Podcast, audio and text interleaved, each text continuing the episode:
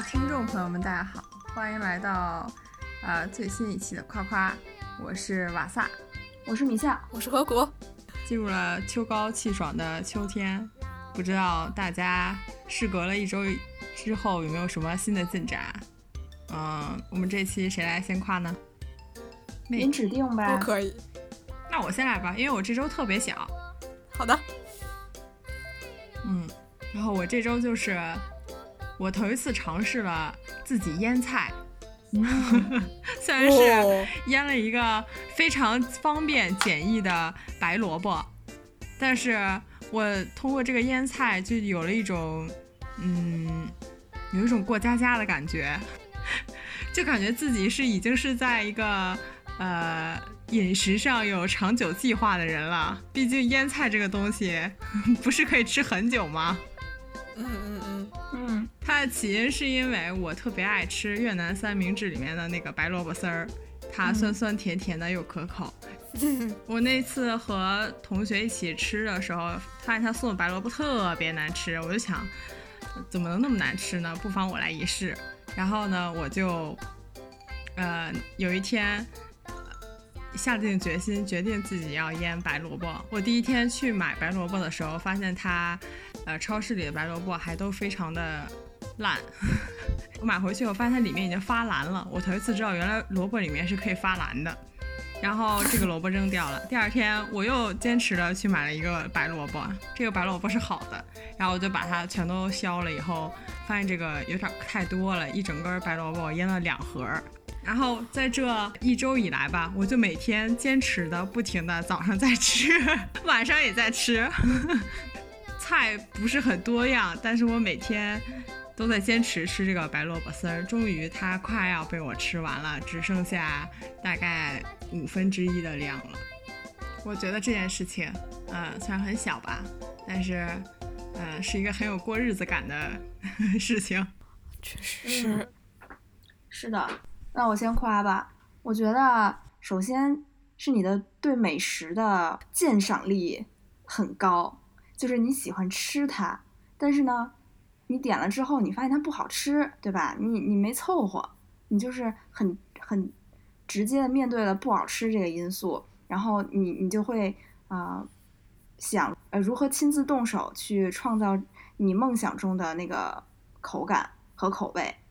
所以这就是你第二个优点，除了呃对美食的要求比较高以外，你动手能力还很强。你自己去超市挑选了白萝卜，而且还经历了一番对白萝卜的鉴赏过程。嗯，最后你嗯对 嗯你还把它刨成了丝儿，然后搞了两大盒每天吃。嗯，通过你每天吃的这个行为呢，也能看出来你是一个非常有责任感的人。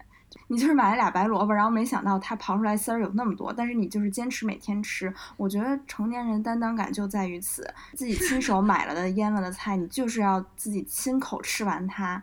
嗯，哪怕你嗯，没错，开开始吃的时候觉得很美味，嗯，那后来就觉得没那么美味了。但是你为了把它吃完，你坚持每天在吃它，嗯，我觉得这也是一种成就感吧。看着它只剩五分之一了，你是否有一些欣慰呢？是非常欣慰。嗯，我说完了。好的，那我补充补充两点，补充一点，哎，我也不知道，反正就是，呃，我认为他还体现在他的行动力非常强，非常具有一些挑战精神。他可以毫不犹豫的开始一件以前没有做过的事情，也没有被第一个坏掉萝卜而打击掉这个积极性。是的。对，而且就是有一个想法之后，马上就可以付诸行动。我觉得这也是一件非常不容易的事情。那你将来还会挑战腌其他的东西吗？还是你就是对白萝卜情有独钟？我就是对白萝卜情有独钟。虽然我也很喜欢吃泡菜啊，但是泡菜这个就很麻烦了，你知道吗？它又要什么呃做那个呃梨和那个苹果那种碎，然后又要买。呃，辣椒酱、辣椒粉，然后还要买那个很大那种腌制容器，就难度比较高。我这个是正好看到一个公众号上面有说怎么做这个白萝卜丝儿，我就做了，就是一个很正好的事儿。它呃比较方便，而且呢，腌制的时候也没有任何带色儿的东西，就是白醋和白糖，然后和辣椒。然后呢，吃起来也很真的很爽口。我虽然每天早上晚上都会夹几筷子，但是没有什么负担。嗯，但是它确实是就放在冰箱里显得是嗯挺庞然大物的，就两大盒。打开冰箱的时候还是会震一下。我居然是一个家里有两盒大萝卜的人。哎，我觉得这就很有生活气息。对啊，对啊，对啊！而且通过此事，你对白萝卜也就是了解也更深了一层。你知道，那么一大根白萝卜，它可以刨出那么多丝儿。然后你下次吃任何东西 需要刨丝儿的时候，你都会就在买菜这个环节上更加的谨慎一些。你可能就会买的少一些，因为你有这个经验了。嗯，我还想补充一个细节，就是因为我之前在，尤其是在有据可循的这些操作过程中，比如说烘焙，然后那个炒饭什么不是就炒菜这些，明确告诉你它需要多少多少克这个东西，多少多少克那个东西的时候，我都会很斤斤计较。就是我觉得我就是应该严格的按照那个食谱来。但这次虽然它也有这个。嗯，要求多少多少克，多少多少毫升。但我觉得这个 对于腌一个白萝卜来说，它也许并不这么重要。然后我也没有工具，我就凭着感觉放了糖和放了醋。嗯，反正就是没有那么斤斤计较了。我觉得好像我的强迫症已经嗯轻了一些。嗯，因为他说泡四个小时之后就可以吃嘛，然后头一天。晚上泡，我第二天早上吃的时候觉得有些过酸了，我甚至还随意的加了 更多的白糖。嗯，有一种小小的潇洒，你们不觉得吗？嗯，我明白，是很潇洒。嗯，有一种自我解放了的感觉。嗯，是一个能做主的厨师了。这其实不就是中国菜的精髓吗？就是适当少许，然后尝一尝味道，再进行调整。对，嗯。我觉得也是受受你那个你推荐的那个公众号的影响，就那个叫什么来着？你给大家推荐一下吧。什么来着？大白兔。什么来着？大白兔什么来着？它就叫大白兔吗？我记得还有后缀吧，还是啥？忘了。哦，好像是阿乌大白兔，对对对，阿乌阿乌是大白兔呀。啊，阿乌是大白兔，这就是一个美食公众号，就是他自己做菜的那个那些记录。然后他就是一个很随性的，他说你放适量的什么调料的时候，都会说什么叫适量呢？适量就是你尝尝，不行再加。我觉得他这个态度是很好的态度。嗯，对对对，但是我我觉得这条唯一不太适用的一点就是和面。就和面，你千万不能，嗯，怎么讲，就是随便放面和水，然后你再那什么，因为你就会发现，你要你要是经验不足的话，你会 就是面加多了没事儿，你要是水一旦加多了，那就是一个非常麻烦的过程。然后你就会拿着一袋面粉在旁边往里倒，然后你你觉得你已经倒了很多了，但实际还不够，它那个还是很搅和那个稀，所以我觉得 和面开始还是要。就是找一个比例，然后按照那个比例来，或者你把面粉先倒进去的时候，你在旁边慢慢的加水。就是和面，我觉得就不太不就就千万别别太随意了，这个要谨慎一些。烘焙也除外，嗯，对。别的时候大家都可以尝尝那个做大料理家的滋味。没错，没错，没错。嗯嗯，下面一个谁来？你点吧。是你的权利，就你来吧。好的，好的。我经过了这两周，甚至没有什么可以夸的事情，我为此还经历了半天的慢性焦虑。但是我想了想，嗯，我可能这两周就做了一件事儿，因为我下周即将去考我的第一场试了，所以我这两周都在努力的补我之前。落下了一些功课和一些工作，比如说，呃，比如说什么呢？比如说买二手的正装，买二手的鞋，嗯，嗯，买二买手表，买还有什么？啊，还有跟我的语言学校的老师做面试的练习，还有，嗯嗯，疯狂翻阅我志愿的那个老师的论文和书籍。嗯，反正即使下周二我就要出发了，但我现在还不是一个可以出发的一个状态，嗯，这让我也有点焦虑，但是也还好吧。嗯，我想跟大家分享一下这个叫什么呢？就是日本这位这个国家 面试时的一些呃礼节，它非常的麻烦。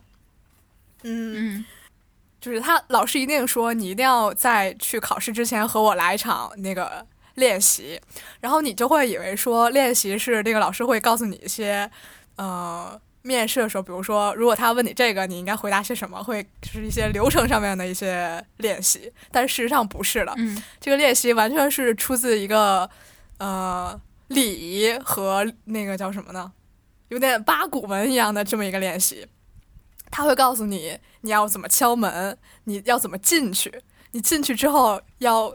在哪个步骤先和老师打招呼，再在哪个步骤再和老师打招呼，再在哪个步骤和老师第三次打招呼，然后你要怎么走到那个椅子那儿，然后要怎么坐下，然后呢，这个时候才正式开始这就是问答嘛。然后这个问答的所有的内容，老师都没有给我任何意见，然后他就直接教我你要怎么从椅子上站起来，要怎么走出这个屋子，然后要怎么关门。然后关门的时候要注意些什么？就全是这些。然后，嗯，我就在那儿一直纠结这些，纠结了一个小时，就是被那个老师呃一直在训练这个。然后他就说吧，他就说，嗯，说什么呢？就是问答的内容虽然也很重要，但是这个你进去和出来的时候，这个礼仪也非常重要。因为它表现了你是否诚心诚意想要融入这个国家的文化，以及是否真心去学习了这些，是否呃经过了努力的训练，而不是说吊儿郎当你就来了，然后你就想你想想你就想进这个学校。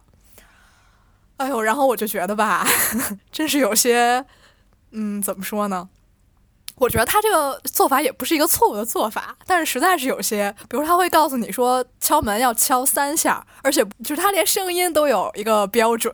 他说敲两下是上厕所的声音，然后只有敲三下，只有节奏适中的敲三下才是面试时的敲门方式。你说这不是有病吗？对。于是我就仔细思考了一下这个这个流程吧，我就觉得，嗯。你就必须得准备，你甚至不可能在脑内练习，你就可以，你就可以过这一关。你就真的必须得亲自做，你就得真的在那儿敲门，真的在那儿鞠躬，然后你才知道自己哪儿出错了。哎呦，我就觉得吧，我觉得这是我人生中一个到目前为止比较独特的经历。嗯，在这里跟大家分享一下，如果大家，我也不会有了。嗯，就是真的是一个很奇怪的文化。我说完了。那有什么可夸你的呢？哦，这是我的问题，是就是没有啊。对，这是你们的问题。那你你练习了吗？已经？我大概在脑内练习了一下，就是每天睡觉之前大概练习一下，但是实际操作我打算今明两天再亲身操作一下。实在太傻了，真的特别傻。那它是否就是会增加你？这种紧张的感觉呢？一开始会，但是那个老师说，你就练呀，你就你就一切都都练练熟了之后，你就反而不会紧张了。我觉得这得练到什么程度才会不紧张呢？我觉得我只会更紧张，会表现的像个机器人。嗯，感觉会变得拘谨。对，它和你普通平时的一些行为是有巨大的不同。比如说平时打招呼的时候，你可以一一边说话一边。点头或者鞠躬之类的，但是到这个场合，他说正式的场合，你就必须得说话的时候不能做动作，做动作的时候就不能说话，就是 要把一切都分隔开来，就是更显得像个机器人。对，哎呀，反正就嗯，我现在就是连走路像都像个哥斯拉一样，已经不能自然的走路了。你别到时候走顺拐了，我觉得 比较严重。那我先夸吧，好的，因为我觉得虽然我们都是东方礼仪之国啊，但是这种对这种就是考考考场礼节、面试礼节，似乎呃日本更重视一些吧。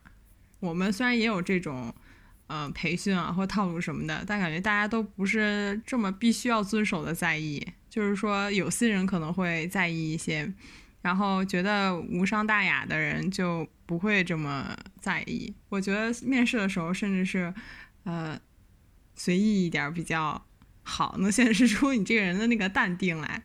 但是我觉得日本的这一套，嗯，规定动作它就是有些难度了，而且还会让你非常在意自己是不是走错了哪一步。就是做错了哪一步，会在意自己敲门的声音是不是够大，呃，就是那个节奏适当的 的敲门，它就让你变得在意了起来。但是你又因为处于这种文化之中，你又不得不去练习这一套技巧，即使你在心里觉得它并不是那种，就是它并不能代表什么。就算我把这些标准动作做的很标准了，那他也不能只如果说。一个人的认真与否、真诚与否，只能从这套标准动作里去体现的话，我觉得好像也不是很有道理。嗯，我觉得你可能也是这么觉得的，但是又因为 你处在那个 标准动作考量体系里，你还是不得不去练习，而且你已经决心啊，在脑内，在脑内，早脑内去了，脑内不是已经练习了很多次了吗？你今明两天演练一下，嗯。你既然已经就是你已经克服了自己的心理障碍，并且决定要去练习它了，我觉得已经是你对这个文化的尊重的一种体现了。嗯，嚯，嗯，他也是不得不。虽然虽然你不认，对对，虽然你不认同，嗯，但是呢，不得不做。但是其实这个咋说呀？就是心里还是挺抗拒的，我觉得是非常抗拒，真特别傻。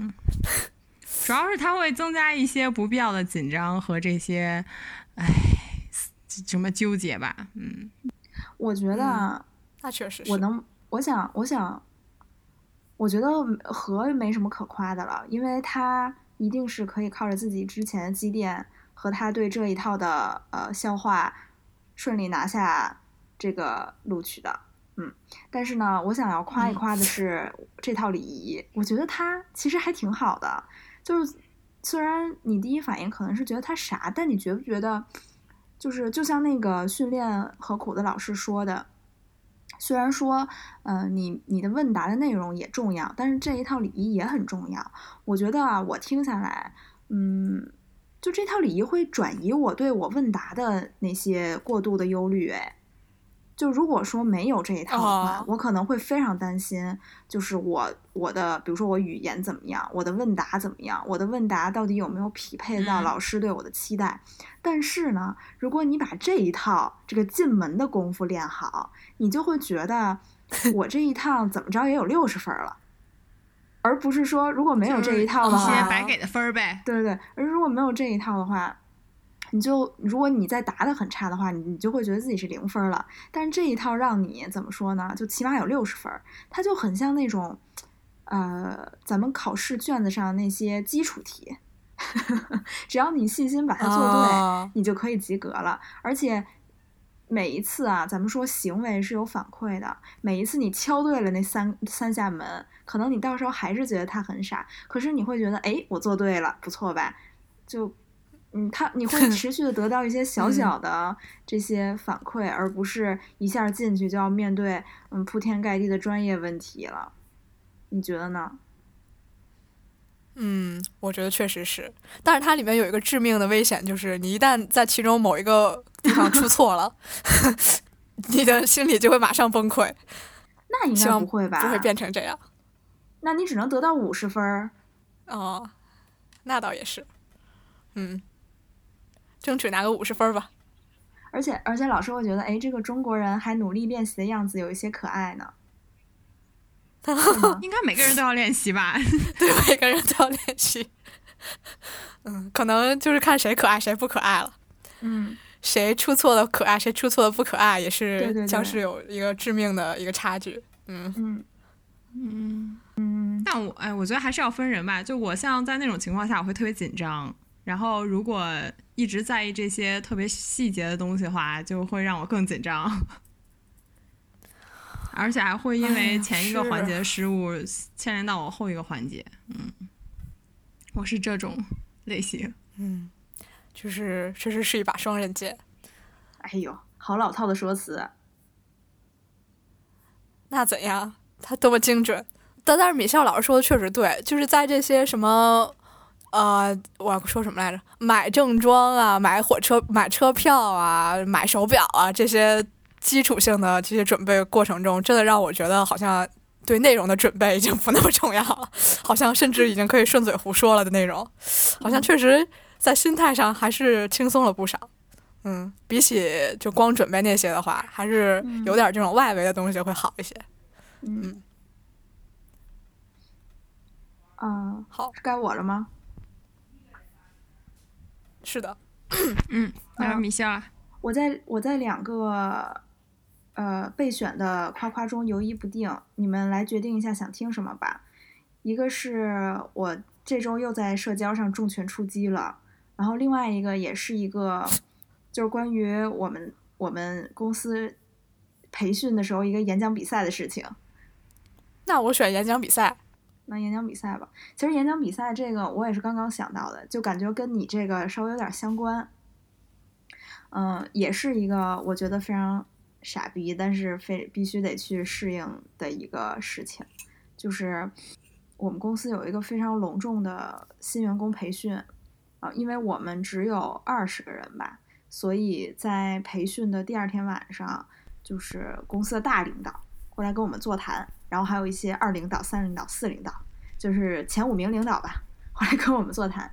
然后这个座谈呢，大概前两周就告诉我们，需有一个三到五分钟的个人介绍发言。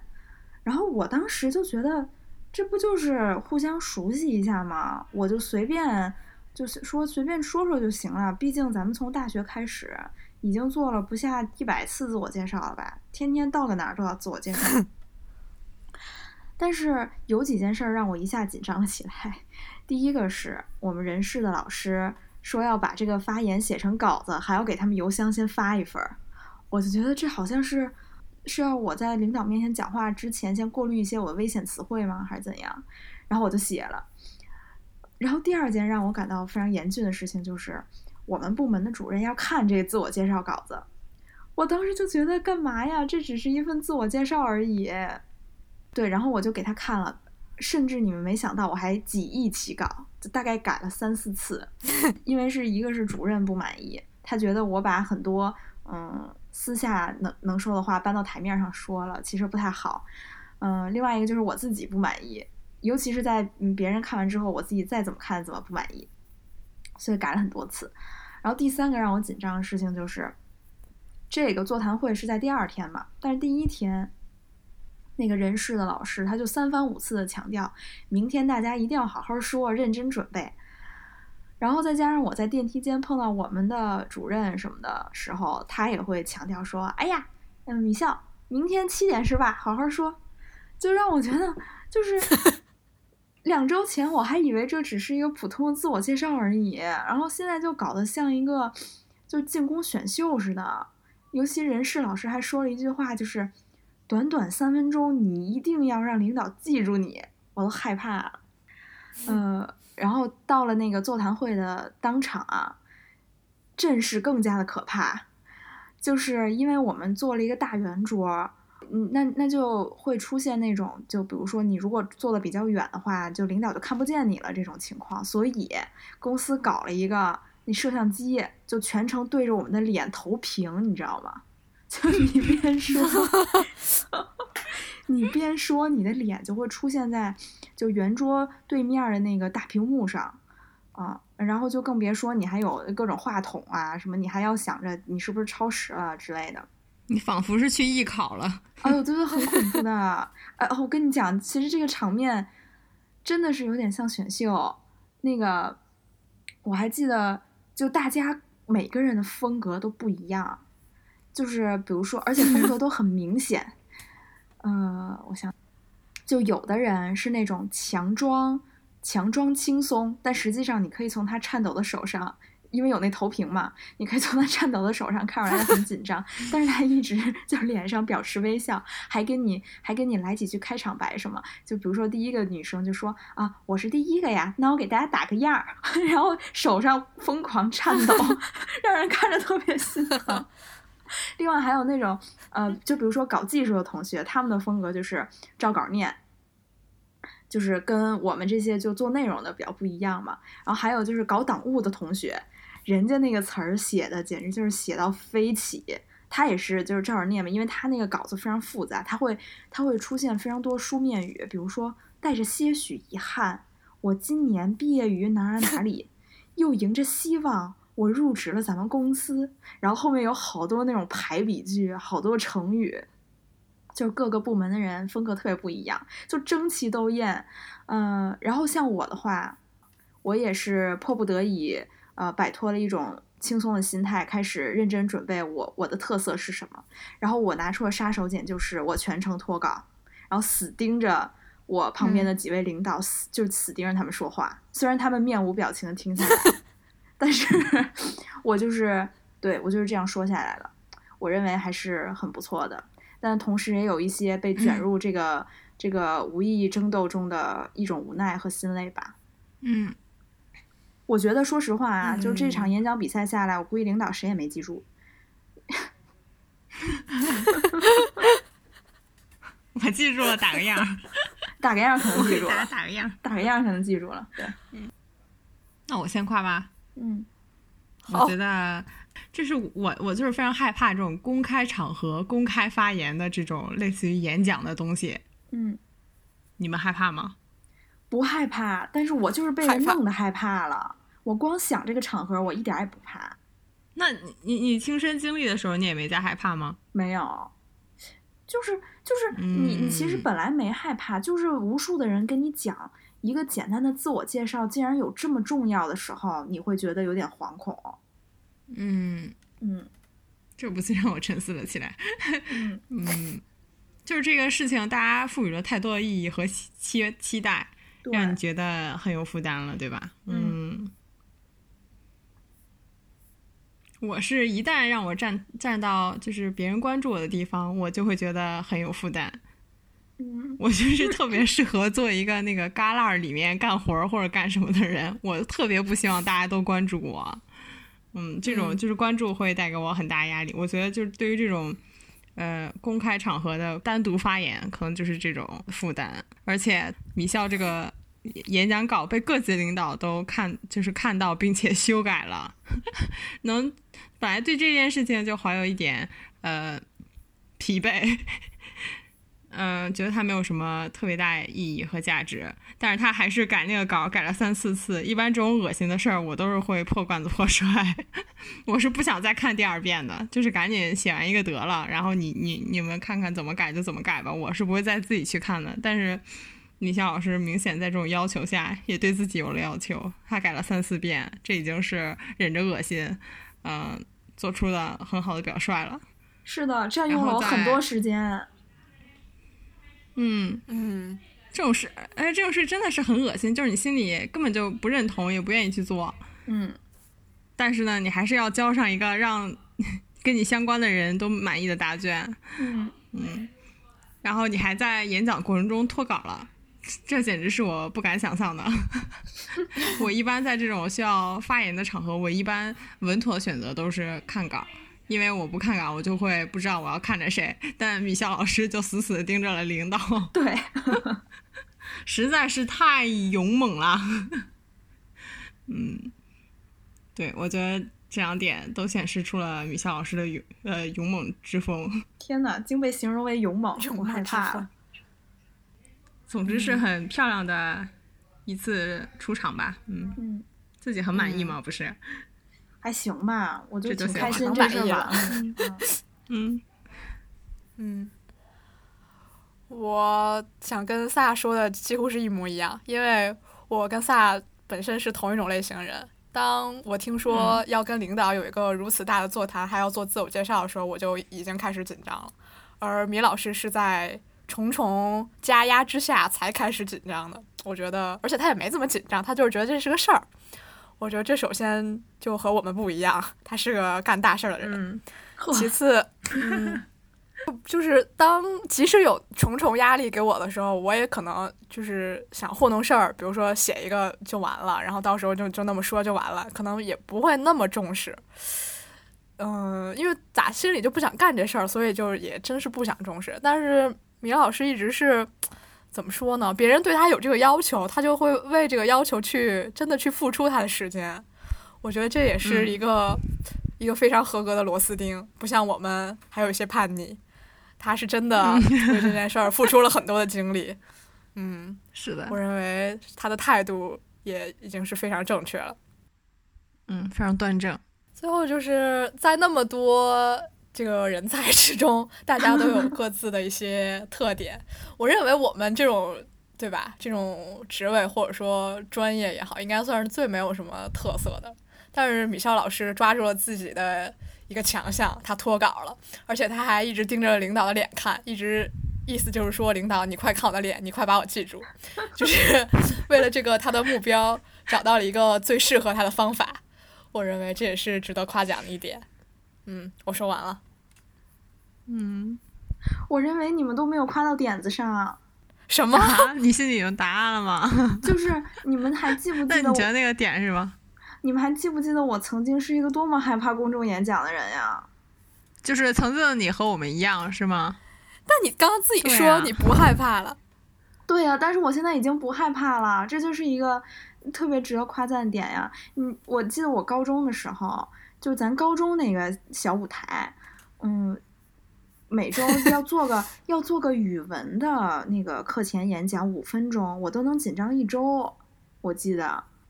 而且就嗯是在你登上咱们那讲台，给咱们高中同学讲一个什么事儿之前，我都还会就紧张到手心儿冒汗，然后还有点想吐那种。我就是很很害怕，呃，即使是那么小舞台上的演讲，我都很害怕了。但是你看我现在，但你台台风一直很稳，就是你在台上的时候嗯不会让人觉得你是特别紧张的那种类型。对，但是这是一个心态的问题，就不是一个结果问题。我即使是比比如说你看着我表演的还不错，但是我我之前他那个紧张的心态其实挺影响我正常生活的。但是我这次啊，在经过这这十年间无数次的课堂演讲，我我第一反应对这个座谈会上的自我介绍，我就是觉得不是事儿。就你就是面对一帮你的朋友，可能还有点领导，你做的也不是什么有难度的东西，你就是自我介绍而已啊。嗯、我就觉得这真的是我一点都不紧张，我是所以我是后来就是大家重重重重压力过来，我才觉得可能有点紧张，但是马上就被那打样儿同学颤抖的手给消解了。所以我哎，刚才我也是边说，我边发现我竟然第一反应已经不是紧张了。我我觉得这个还是一个挺大的变化。嗯，你觉得是什么促成了这个变化呢？其实，因为我在我印象里啊，因为你不是本科的时候就参加了那个话剧社嘛，嗯，就登台表演，你是一个就是登台表演经历比较多的人，在我我的感觉里，就像话剧社这种，我和何苦是肯定不会去的嘛。啊、嗯，嗯，但是你是勇于展现自己的人，我也想了一下，我觉得可能是因为这不是我面对过的最嗯。让人紧张的状况了。我觉得我我最紧张的状况可能是我毕业论文答辩，虽然那只有三个在场的人，然后只是在一个小教室里面，但是那可能是我人生紧张之最，因为因为一个是嗯。你要谈论的东西比较难，然后第二个是你要用英文说，它不是你擅长的语言，那第三个是你的听众，他们三个加起来，我印象特别深刻。我因为我想过这个事儿，他们三个加起来比你多，比你多读了一百年的书。就我觉得那个完了之后，我就觉得好像再碰上什么公众演讲，我都不太害怕了。嗯，那个可能稍微有点紧张。后来你你在想，你在想，就是跟同龄人和领导一起，你做自我介绍，自我介绍而已，哎，我就觉得一点儿也不紧张了。我感觉还是你的嗯自信已经被建立起来了，可能是吧。嗯，因为我是没有想到，嗯，你是之前害怕这个的人，哦，我就很害怕呀。我不知道为啥，我心里我心里对你没有这个印象，嗯，何苦有？但是其实，嗯，做这个之前，大家大家应该都都那个紧张吧？但是因为你们台风都挺稳的嘛，嗯，就会让人不，而且而且米老师是非常积极的，会表现出他的紧张。就是如果比如说 你紧张，你可能就自己在那紧张，你可能就不会怎么样。但是米老师是会，比如说嗯在课间的时候，对对对对对，会抓住别人的手，说我一会儿要那个什么了，都特别紧张，是这种。我就觉得他从一开始就就是那种比较放得开的人，反正，嗯，行吧，嗯，不是那种闷葫芦，所以说可能对之后的这个进步也是有一些帮助吧。嗯嗯，我我我觉得就是我不管是什么情况下这种公开演讲，我都会紧张。但除非这个这个演讲是我不在乎的，就是我搞砸了也无所谓，我才会不紧张。什么是搞砸了也不在乎的场合呀？就是嗯，比如说面试的时候，我去一个我并不是很在乎的岗位的面试，就是我可能并不是很想去，我只是得来一下。嗯，然后我就会比较放松，然后想说什么就说什么，哦，就不会很拘谨，也不会很紧张。嗯嗯，那我们这期的夸夸就到此结束，我们回见。拜拜。大家来。